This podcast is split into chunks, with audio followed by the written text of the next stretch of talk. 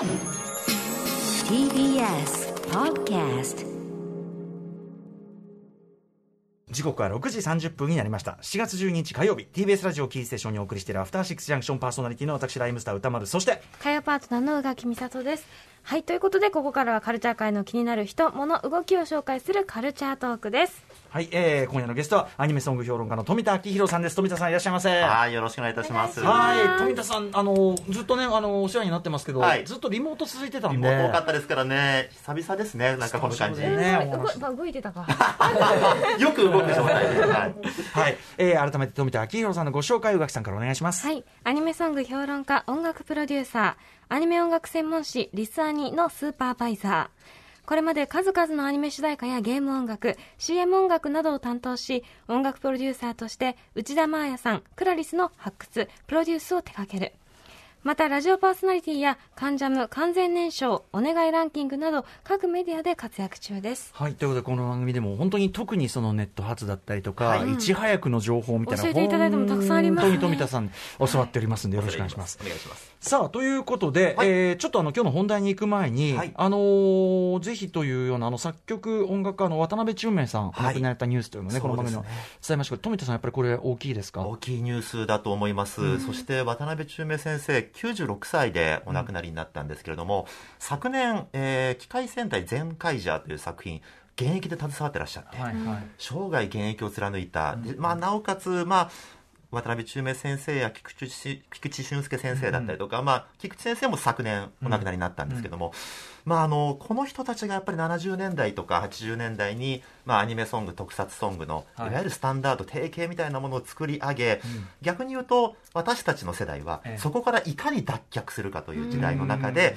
まあ、スタンダードから脱却してアニソンを新しいスタンダードにまた作り変えてというようなことをひたすらにこう繰り返してきた中で、はい。逆に言うとやっぱり中明先生がいらっしゃらないと今のアニソンシーンはなかっただろうなというのは間違いなく言えるので大変残念だったなというふうに思いますね。もう巨大なんてもんじゃない、影響力っていうよりは、もうジャンル作ったわけですよね。そうなんですよ。でしかも当時としても、はい。かなり実は今でこそアニソンってこうだよねっていう、例えば必殺技を叫んでいたりとか作品名を叫んでいたりというのもそうなんですが、うんサウンド面で例えば当時の R&B とかファンクを取り入れていたりとか、はい。ラテンミュージックの影響を大々的に入れてたりとか、うん。ブラスアレンジがバーンと入ってたり、実は当時新しいことをやってそれでスタンダードを作っていたということでも、うんうんうん。実は革命的なことをずっとやられていた方ですね。渡辺中明さん、改めて。ご冥福をお祈りいたします。はい、ありがとうございました。はい、ということで、えーその富田さん、本日はどんな、まあ、ある意味その、ね、あの渡辺中明さんとかがはい気づいた土台が今やということかもしれないけど、あはいはいえー今夜はどんなお話を聞かせてくれるんでしょうか？そうですね、おっしゃる通り、まさに今のですね、アニソンシーンのことを語る上で、実は日本の方があまり知らないかもしれないな、みたいなことなんですが、世界における日本のアニメ、アニメソング需要をちょっと解説しようと思っています。ここに来て、その広がりが桁違いってことですよね。ここ最近ちょっとまた風景が変わってきてます。はい富田さん、よろしくお願いします。お願いします。Junction 生放送でお送りしているアフターシックスジャンクション。この時間のゲストはアニメソング評論家、富田明宏さんです。はい。はい、富田さん、よろしくお願いします。お願いします。ということで、えー今、その海外で日本のアニメソング、アニソンが流行っているってことなんですけど、はいえーまあ、どういうこうことなんでしょうか？なんかあの今まではやっぱり海外にも、えー日本のコンテンツが好きだとか、うん日本のカルチャーが好きだっていうのは、まあ、一部でよく言われてたよねみたいなムードがあったんですけども、うんうんなんかどうやら最近そうじゃないんじゃないの？もっと海外でもポピュラーなものになってるんじゃないかなっていうのが、えーあオタクのものではなくってことですね。はい、そうなんですよ。それをちょっと今日お話ししていこうかなと思うんですけれども、えっとですね、まずは2021年の Spotify のデータがこちらあるんですが、このデータが何かというと、はい。えー Spotify で2021年に海外で最も再生された日本のアーティスト、楽曲の、えー今これデータがあるんですが、うんこれあのトップ10一応発表になってます。はいこれ上げてますけれども、トップ10のうち8曲がアニソンです。うんはい。ねえ、はい。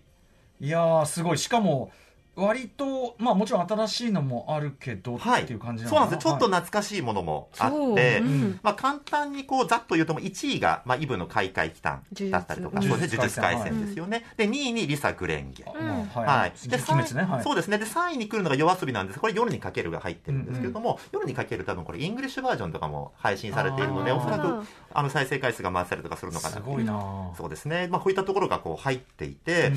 どうやら海外で日本のポップスをを聴いている皆さんは、うん。アニメソングを中心に聴いている。今までちょっと傾向は違ったんですか？よく言わわれていたのが、例えばベビーメタルが人気あるよとか、うん。ワンオクロック海外でツアーしてて人気があるみたいだよみたいな、そのええ噂レベルで漏れ伝わってくるものがあったんですが、まあ、昨年のこの Spotify のデータを見てしまうと、もう圧倒的にアニソンが強いぞ、どうやらと。で、なおかつ、ちょっと懐かしいナルトの主題歌であったりとかが結構入ってるんですよね。あの、カナブーンのシルエットであったりとか、うん生き物係のブルーバードだったり。つまりこの辺の定番曲みたいになっているものが繰り返し再生されて、常にこう上位になっていたりとかするっていうような状況。あと、まあ、夜遊びの、えービースターズのオープニングテーマ、怪物が入ったりもしていますけれども、まあ、この作品、ビースターズがやっぱアメリカですごく人気があります。はい。なるほどなるほど、そうかそうか。で、えーちなみにこれはこういうふうな形になったのは前はちょっと違ったのかなとかその変わってこうなったんですか？そうですね、まあ、中でもですね、これ、まあ、先ほども繰り返し再生されてるみたいな話あった中で、これ、4位に、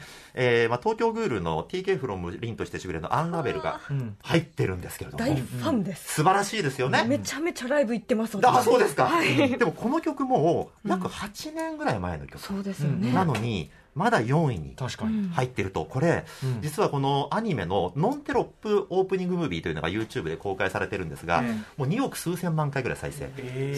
はい、されていて、で、そのコメント欄を見ると、ほとんどが日本語以外の言語です。はい。で、その翻訳も英語だったり、いろんな言語があるんですが、うんちょっとそれこう翻訳してる人を見てみると、なんて美しい歌声なんだとか。あと東京グルの作品性と合わせて、なんてふさわしい、こんなに素晴らしいアニメソングに出会ったことがないみたいなことをうん、みんながこう絶賛してる。もうちょっと言語の壁を越えて、うん。日本語の響きであったり、その歌声の響きみたいなもので評価を集めて、英語曲じゃないですもんね。英語曲ではないですね。あの呪術廻戦とかもはい。普通にそのあの劇場版がアメリカで日本語版がはい。あのボックスオフィスのトップの方入ってて、はい。吹き替えじゃなくて昔アメリカ人って吹き替えじゃないと見ないなんて言われてたけど、ねうんもうそれも変わってるってことですよね。実は最近はですね、まあ、これからちょっとお話ししようと思っているいわゆるクランチロールはい。というものが、えーまあ、この番組でも多分須藤さんがお話になってたんじゃないかなというふうに、はいはい思うんですけれどもこのクランチロールというのがですね、まあ、いい絶大な影響力今誇っておりまして、まあ、あの今は、えークランチロールとファニメーションという会社が、まあ、合体しまして、ん。なおかつ日本のソニーピクチャーズとアニプレックスが子会社化しているっていう状況になっているんですが、うん。今ですね無料会員だけでも1億2000万人以上、うん。つまり日本の総人口と同じぐらいのうん。アニメファンが海外でクランチロールでアニメを見てるっていう状況なんですなので、まあ、言っちゃえば海外の皆さんにとってクランチロールがあることによって、はい日本のアニメが非常に見やすくなった。ううんんはい。で、しかも、えー、大体ですね、日本でオンエアオンエアされた1時間後ぐらいにはえ、もうクランチロールで、もうじゃあほぼ、はい。うん、もうタイムラグなしな状態で日本のアニメが見れる。で、この Spotify のランキングを見てみると、うんどうやらクランチロールで見られてるアニメとダイレクトに連動している。へーはい。雰囲気があるということで。じゃあ配信でクランチロールで、はいとにかく時差なしで、はい。しかもその要は正規品というかそうなんですよ。が見られるってことですよね。昔は、まあ正直なこと言うと、あの、違法アップロードの、えークランチロールはそれで有名だったんですが、まあその後ですね、時間をかけて、まあ、まあ健全化してですね、まあ事情作用で健全化して、日本の、まあ例えばテレビ局と、えー正義の契約を結び、で、あの、ダイレクトでちゃんと、まあ違法ではないものを、うん。えーアップロードしていく。違法なものが上がったら削除するとか。で、今はもう本当にクランチロールは、あの、日本のアニメにも出資していたりとか、で、日本の深夜アニメの枠を持っていたりとか、っていうような状況で、まあ、はいかなり日本のアニメにダイレクトにこう食い込んできている影響を持っているという感じですね。ねえでもすやっぱ少し前はさすがに日本のアニメファン多いっつってもまあそのさっきおっしゃった、はい。オタクな趣味っていう感じだったのが。今もうその数字から明らかなようにというか、はい。はい。もう普通の例えばティーンとかの、はい。まあ、ある種こうたしなみの一環としてあるというか。海外では今、いろんなセレブがですね、うん。日本のアニメ好きだっていうことを表明していましてうん、まあ、一番有名なのはイーロン・マスク。ううん。ん日本のアニメ大好き。ってことを表明していて、うん。で、あの、イーロン・マスクの元カノでグライムスっていうシンガーが、うんうん。カナダ人のシンガーがいるんですけど、彼女が今年あの、死神アイズっていう曲を出していて、うん。それあの、デスノートをテーマにした楽曲が公開、あまあ、発表されていたりとか、うんうん。あとヒップホッパーでとリルージー・バート、うん。まあ、こうあのおでこにダイヤモンドを埋め込んでおなじみのはい。彼があの自分の持ってる車を、うん。あのどんどん板車に改造してまして、へーあのガールズパンツァーの板車にしてたりとか、あ軽音の板車にしてたりとか。打者に。そうなんですよ。で彼はいつもそっちに行くんだ。のかなりかっ飛んでますけど、あとメガン・ザ・スタリオンってあの女性のラッパーはいいますよね、はい。昨年グラミー賞の新人賞とか取ってましたけど、彼女もあの掛け狂いのコスプレで一般紙出たりとか、爪にジョジョのネイル。はいをはい。施してたりとか、鬼滅の刃のネイルしてたりうん。とか、ちょっとおしゃれな感じってことですか？そうなんですよ。だから、うん。なんかちょっと前までははい。アンダーグラウンドでうん。一部のオタクカルチャーが好きな人たちが熱狂的に見ていたものだったのが、今じゃもう本当にみんながうん。これクールだよねっていう、うん。そうオーバーグラウンドなものになって、うん。で例えばあのかつて例えばポーター・ロビンソンっていう、まあ、トラックメーカーとかが、うん。あの田村ゆかりさんとか声優さんの声をうんうん。サンプリングしてっていうのが6ええ。年ぐらい前にあった、ええ。で彼はオタクだからまだ分かったんですけど、うん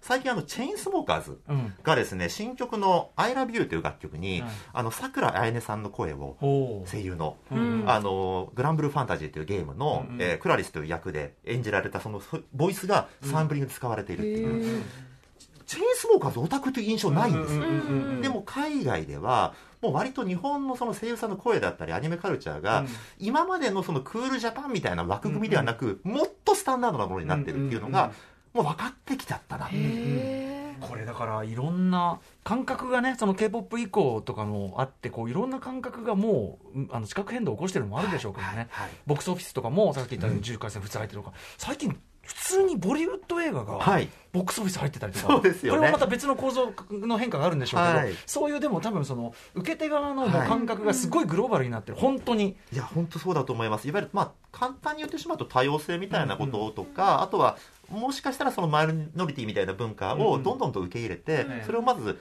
まあ、自分が好きだよっていうことでクールであるみたいなことも傾向としてはある気がするんですが、はい。もうちょっともういやもっと広い意味で、うんもっと大変なことになってんじゃないかなというふうに思うのが、はい。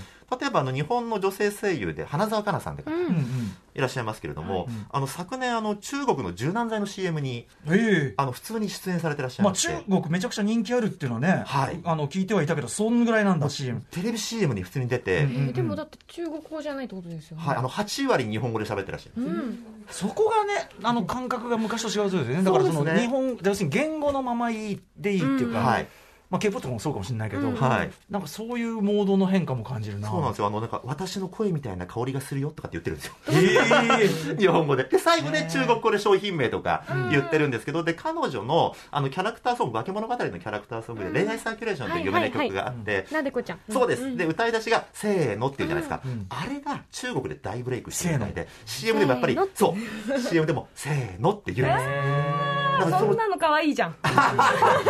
その知名度というか、だから中国の皆さんも、なんか多分テレビで CM 流れてきて、はい。日本語で喋ってるこの子が花澤香菜ちゃんだって分かるっていうぐらいに知名度が高いっていうことなんですよね。はいはいだかはい。らその感覚って実は、まあ、冒頭でもちょっと申し上げましたけれども、まあ、先ほどのアメリカのセレブたちだったりがいっぱい見てるよみたいなことも含めて、日本人あんまりこの状況知らないかもなっていうふうに思って確かになんなら日本でじゃあせーのって言ってみんながわかるかっていう。そうですよね。むしろ。初的ですよねそうなんですよね。まあ日本はもちろんねアニメは普通に盛んだから、はいそういう意味でちょっとこう際立ちづらいのもあるし確かに。確かにあとやっぱクランチロールとかね、い。そういうので見てるわけじゃないから我々は。そうなんですよ。あの逆に言うと日本人ってクランチロールに馴染みがないのは、うん。日本でクランチロールアクセスできない、うんはい。海外用だから海外用なんですよね、うん。まあていうか必要ないですしね。そうですね。見れちゃうしそうですね、でクランチロールも本当にいろいろな国と地域でであの先ほど田丸さんおっしゃってたみたいに、えー、と日本語ででうん。そこにあの例えば英語だったりスペイン語だったりの字幕が選択して付けられるっていう形で,、でまあ、日本の声優さんが海外で人気があるのも、うん。やはりその声うんえーその役に与えている声に、うん。海外の皆さんは非常に重い価値を置いている、ん。もうアートの一つとして捉えてるぐらいの感覚がきっとあるんだろうなっていう雰囲気が、チェインスモーカーズの楽曲とか聞いててもちょっと思うねまあじゃあ日本独自の声優カルチャーというところまで理解が進んだ上で、はい。ってことなんですよね。昔のその一部のマニアックな海外の構図家たちが好きだったうんうん。日本のアニメとはちょっともう景色が違うぞっていう。へえクールジャパンっていうのは今からだったらね。はい、ようやく。そうなんですよね、うんうんうん。はい。へえあとまあそういう楽曲とか、はい。他他の国というかね、まあ、英語圏とか。あのどどどのあたりの国で人気があるとかあるんですか？そうなんですよね、今、あの特に人気があるのが、まあ、特にまあ日本の楽曲が再生されてたりするのが、まあ、うん。国と地域でこう出てるんですが、1位、まあ、アメリカ合衆国、うん2位にインドネシア、ほう特にインドネシアなんだ。インドネシアアなんですよ。アジア。一般とかじゃなくてインドネシア、インドネシア、これ、まあ、インドネシア、今、人口が世界4位。約いんだ。2.4億人の人口がいてなおかついわゆる若年層と言われている世代がものすごく多いんです。高いんだ。はい。であのまあ、世界の、まあ、海外のポップカルチャーとかに敏感な皆さんがすごく多いということで、うん。実は日本のアニメとかアイドル文化であったりとか、はい。あと、えー世界で漫画を読む人口が多い国あの第2位かなんかなんですへー。1位がフランスとかあうん。のヨーロッパの方なんですけども、うんうん第2位がインドネシア。日本の漫画も大変読まれているということでまあじゃあ土壌としてはもうもってこいなん。そうなんです。め大学生の時にインドネシアから来た子がナルトのグッズを買いたいってめっちゃ言ってたの覚えてます。もうまさにそういうことなんだと思います。うんうんうん。ですでにもうそういった世代の第2世代、第3世代みたいな人たちが、もう日本のアニメが当たり前のように日常的にもう見てるっていうような状況が、まあ見やすくなったっていうところですね。さああと人数も多いから当然順位も上がると。そういうことですね。まあ、あとはメキシコが3位とか、えー4位にフィリピン。メキシコはまあスペイン語圏ということで、うん。うんスペイン語字幕が入ってたりするので、うん。うんクランチロールと近い、はい。で、そこからアニメを見て、スポティファイにアクセスしやすいとか。うんうん。で、フィリピンやっぱり英語圏だったりもするっていうところもあって、うん。まあ、日本のアニメのその英語字幕が見やすいとか、まあ、この辺ちょっとデータを読み解くと、はい。大体そういった言語の関連でちょっと読読めてくるような部分もあったりはしますね。はい。ということでじゃあ、まあ、だいぶこう潮目がねさらに変わったという感じですけども、はい。今後どうなっていくというふうに富田さん予想されてますか？これ今後の読み間違いを日本はしちゃいけないなっていうふうに思っていほう読み間違い。てつまりこれあ海外で日本のアニメが受けてるぞと、はい再生数回ってるじゃないかと、だったら海外向けにアニメを作ろう。あこのなんか解像度はおそらく間違えてるんじゃないかなっていうふうに思やっていて。りそうだけど違いそうそれは。そうなんですよね。うん。つまりもう全編日本で英語のとかうん多言語のアニメを作ってうん、海外のアーティストとかっていう感じでもなく、どうやうん。ら今のこの傾向を見ていると、はい。日本人が丁寧に日本人に向けた作品をええ。海外の人たちがすごくく高く評価していて、うんうん。なおかつ日本の声優さんたちの技術であったりとか、ええ。あの声質であったりとかにちょっとアート的なものを感じているっていう状況をは間違えずに日本人はしっかりとこうアニメを作るっていうことを、まあ進めていくっていうことが大事であってこの辺はちょっといろいろと、うんうん。まあ今後の展開はどうなっていくかまだ読みえないところもあるんですがはい。僕が感じてるのはそこであのすね。初期 k p o p のその日本向けのプロモーションって、はい。日本語で歌わしてしかも曲調もわざとこうなんか日本のはい。アイドルっぽい曲にしたりとか、はい。でそれじゃないんだよなみたいなのがあって、うんでも今そんなことバカなことしなくて、はい。あのもうもちろん韓国語のままで、はい。えーなんか曲調もああいう感じでみたいなのが普通になってるから、それだからもうその国で育まれてそこがかっこいいと思ってんだからそうそうそうなんですよ。そこを外しちゃダメってことなんですよね。そういうことなんだと思います。なので、今、まあ、例えばポップカルチャーを海外に輸出するときに、日本ってどうしても言語の壁があるっていうふうに言われますよね。まあ、やっぱり日本語っていうのは、まあ、ええ。約1億2、3000万人ぐらいしか使えない言語なので、え海外に持ってくるのなかなか難しいななんて言われがちなんですが、うん。どうやら日本のアニメと海外での需要を見ていると、その言語問題飛び越える可能性だがある。からアニメとセットになった時は、はい。すごく普遍性を得られるってことですよね、はい。まあ、日本のその、ね、ポップアーティストが単体で売れるということはまた違うかもしれないけど、まあでもそこに乗っかった時の、はい。なんていうかな強度っていうかね。TK フロム凛としてしぐれのアンラベルが、もうずっと海外の Spotify で上位にあるってだからやばいよねそれさだってそ東京グループ書いた時はさ、はいそんなつもりなかったと思うのよそうですね。めっちゃチャリンチャリンくんだけど